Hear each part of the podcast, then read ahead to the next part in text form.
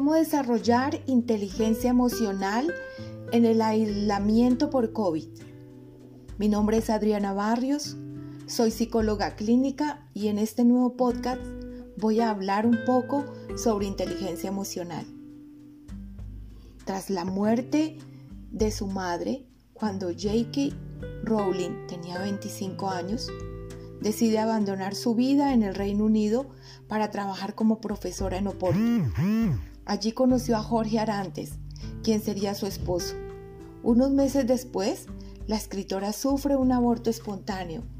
Posteriormente nace su hija, pero su pareja y ella se sumieron en problemas cada vez más intensos. Llegaron incluso a agresiones físicas y verbales, quedando en una situación muy compleja. Rowling decide entonces abandonar el hogar, llevándose solo a su hija y tres capítulos de sus escritos. Se fue a Edimburgo, donde no tenía ingresos fijos y, vivía de beneficencia. Empezó a tener situaciones muy complejas. Sufría depresión severa, sin embargo, logró una ruta de escape gracias a la escritura. Actualmente, J.K. Rowling es conocida por su fantástica obra Harry Potter. Quizá en algún momento esta célebre escritora fue paralizada por el miedo, por la angustia, quizá el temor, la rabia, el pánico, la tristeza, eh, quizá en algún momento se vio eh, en alguna situación bien compleja, como quizá muchos de nosotros en nuestra vida cotidiana, y más en estos momentos de confinamiento. Ella atravesó como nosotros de pronto por muchas emociones. Y las emociones van y vienen en nuestra vida de diferentes maneras, en diferentes etapas, a desigualdades edades y por motivos insospechados. Pero si las podemos reconocer, identificar y gestionar de manera adecuada, seguramente así como llegan, se transforman, se calman. No es fácil para todos en este momento vivir en casa, aislados, confinados,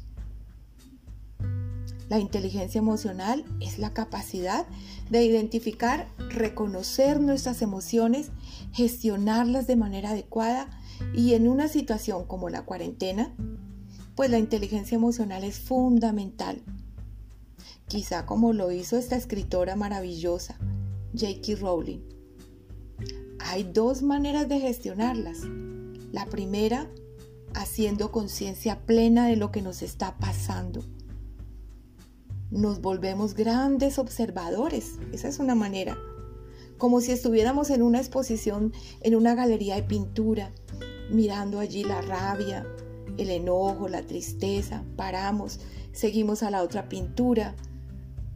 Quizá también la verbalizamos.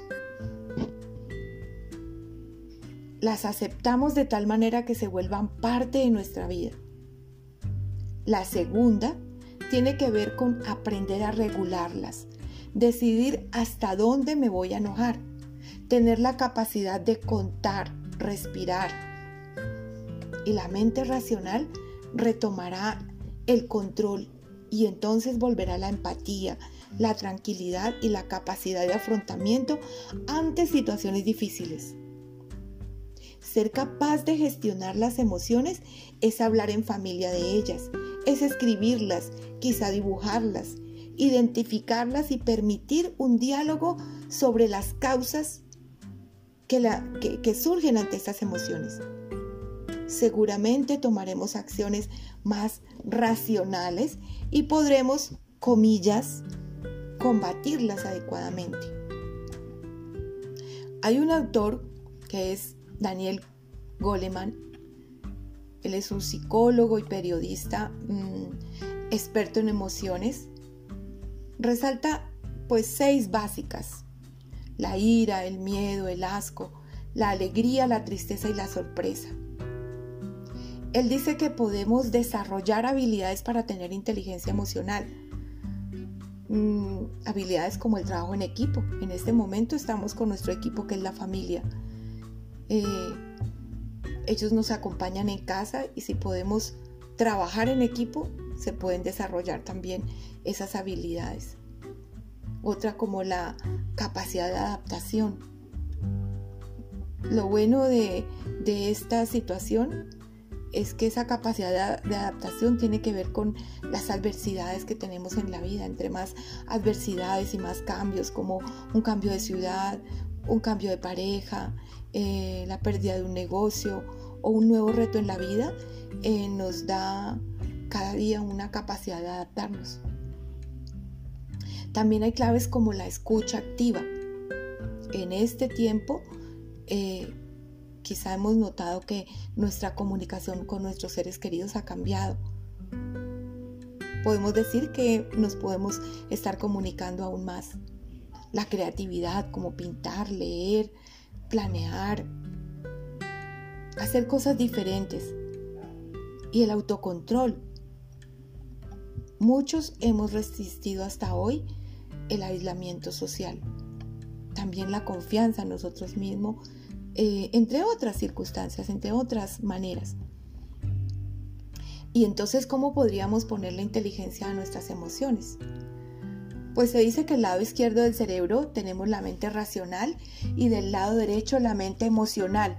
Se ha demostrado que esta última es muy importante para lograr una vida exitosa y se dice que, que, controla, que quien controla sus emociones controla el mundo. Aunque ¿por qué seguimos siendo tan impulsivos? Seguimos arcaicos y esclavos de nuestra estructura cerebral, de nuestros antepasados, de nuestros orígenes como especie humana. Esto explica cuando gritamos sin control a un ser querido, cuando magnificamos alguna situación que a los ojos de otras personas parece mínima.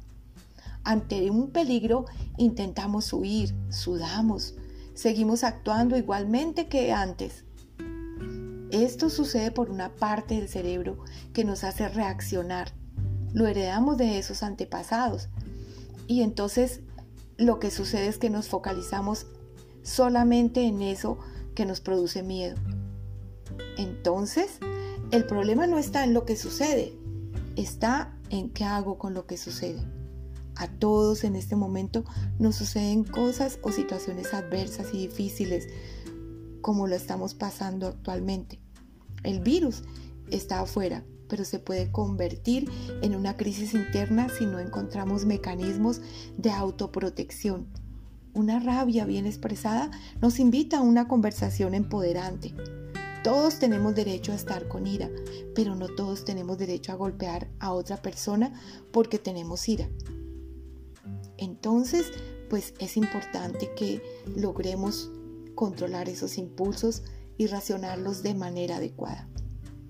Espero haber aportado elementos para que en esta situación podamos salir adelante, encontrar elementos de afrontamiento eh, y de manejar nuestras emociones en el aislamiento.